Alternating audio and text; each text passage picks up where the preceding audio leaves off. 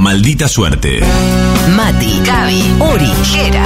Los cómplices de tu risa por las tardes.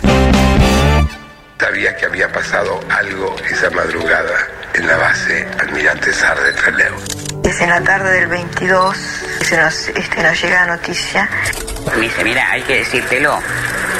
Mataron a 16. Despiertan a las 3 y media de la mañana, de ninguna manera nosotros suponíamos ni pensábamos lo que iba a suceder. Yo soy uno de los últimos en salir, yo estaba al fondo del pasillo. Explicaría la razón de nuestra so- de, de que estemos aquí, de que hayamos sobrevivido a la masacre. 50 años se cumplen de la masacre de Treleu.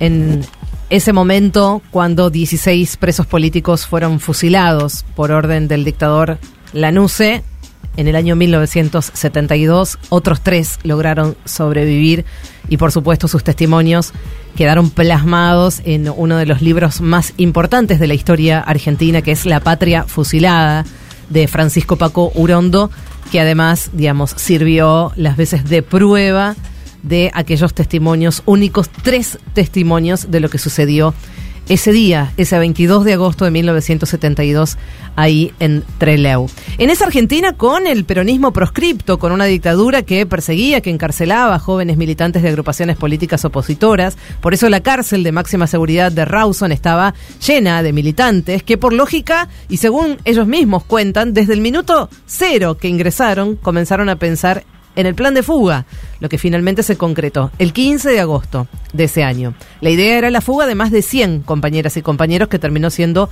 un número muy menor por algunas desinteligencias que seguramente muchos deben conocer.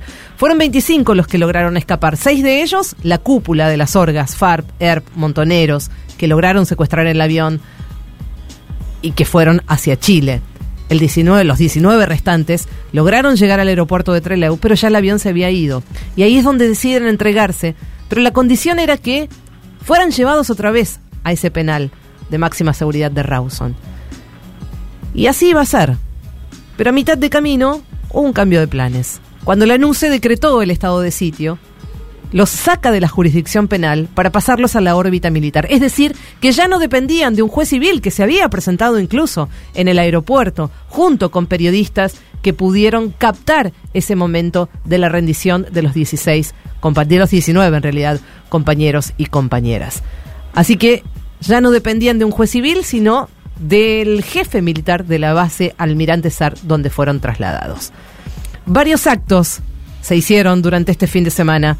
El secretario de Derechos Humanos, Horacio Pietragala, estuvo encabezando la señalización de esa misma unidad penal 6 de Rawson como sitio de memoria del terrorismo de Estado. Y ahí confluyeron muchísimos familiares.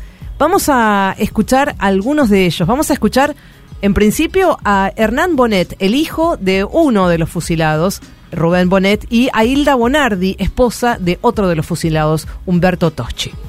Llegar desde Francia y, sentir tanta solidaridad, tanta presencia de toda esta gente y de todas las edades. Es muy fuerte. Mi papá fue una persona que luchó para un país mejor, se involucró mucho, tomó sus decisiones de, de ir adelante, teniendo ya una familia, una esposa, dos hijos, y siguió con, con la lucha. Y era para una sociedad mejor. Hace mucho tiempo que venimos trabajando para organizar esta conmemoración de los 50 años, pero superó nuestras expectativas, no solo en lo local, sino lo que nos venimos enterando que está pasando en todo el país.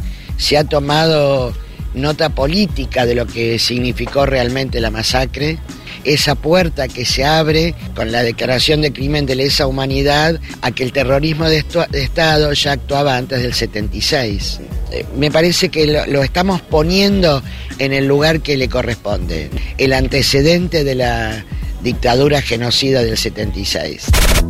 Bueno, varios actos decíamos, eh, varios encuentros que hubo con eh, la militancia, con los familiares de detenidos desaparecidos, eh, algunas actividades en la, en la universidad también.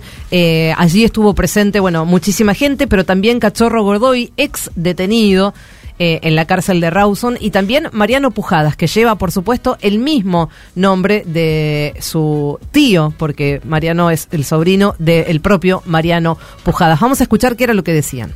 Es la posibilidad de, de una reivindicación, de que esa resistencia tuvo sentido, de que se sostiene esa memoria a lo largo del tiempo y alimenta nuevas resistencias, alimenta nuevas luchas y nuevas convicciones, renovadas convicciones. Es raro ponerse en el espíritu de esa época porque nosotros somos como de otra generación. Siempre digo que yo escucho la conferencia de prensa de Mariano hablar y, y cuando pensás que es un tipo de 24 años, es como decir, parece que habla como uno de 40, tiene 20 años de experiencia en lucha, de, digamos, tiene una claridad y una convicción de lo que habla y cómo habla que te deja un poco asombrado. Rescato el espíritu de lucha de toda la gente, rescato el espíritu de, de querer cambiar las cosas para un país y para un mundo mejor y para una sociedad mucho más equitativa de lo que terminó siendo el mundo hoy en día, ¿no? Que es la desproporción de desigualdad es enorme.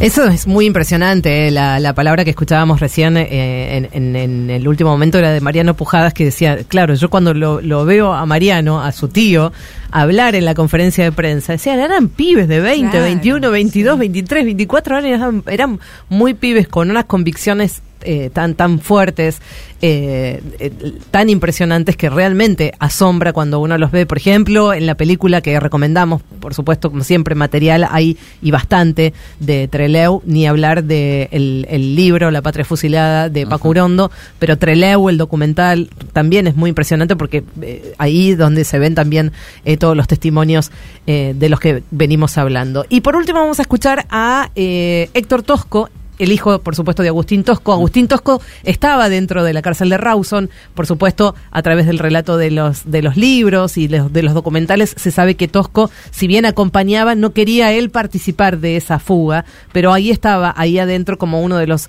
tantos militantes que estaban detenidos en la cárcel de Rawson. Así que vamos a escuchar en última instancia a Héctor Tosco, hijo de Agustín, y a Ángela Urondo, por supuesto, la hija de Francisco Pacurondo.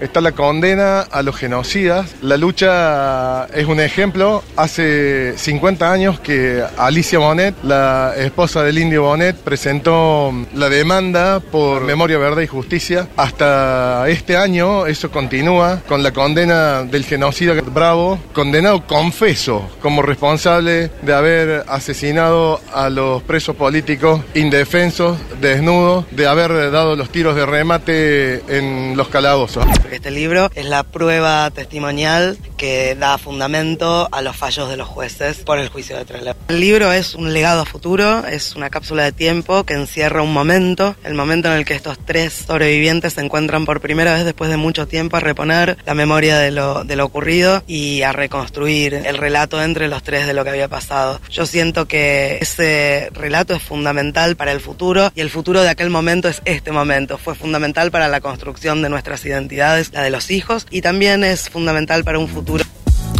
Bueno, la palabra de Ángela Urondo, eh, el libro de Paco que fue protagonista en todos los actos de este último fin de semana. Acto central que se está realizando hoy con la señalización del aeropuerto viejo de Trelew, donde también funciona el Centro Cultural por la Memoria y el Archivo Provincial que forma parte de la Red Federal de Archivos para la Memoria. Y además, en eh, el lugar se va a estar inaugurando el cartel Día de la Fuga, el mural 19 Rosas Rojas y placas en homenaje a las víctimas. Eh, van a estar, por supuesto, participando eh, todos los familiares de las víctimas que están ahí presentes, como muchos de los que escuchábamos, y también eh, algunos funcionarios, como por ejemplo Horacio Pietragala. Eh, 50 años de la masacre de Treleu, hoy es un día importante para la memoria, para la verdad y para la justicia. Maldita suerte. Agregamos una hora porque nos quedaban un montón de boludeces afuera.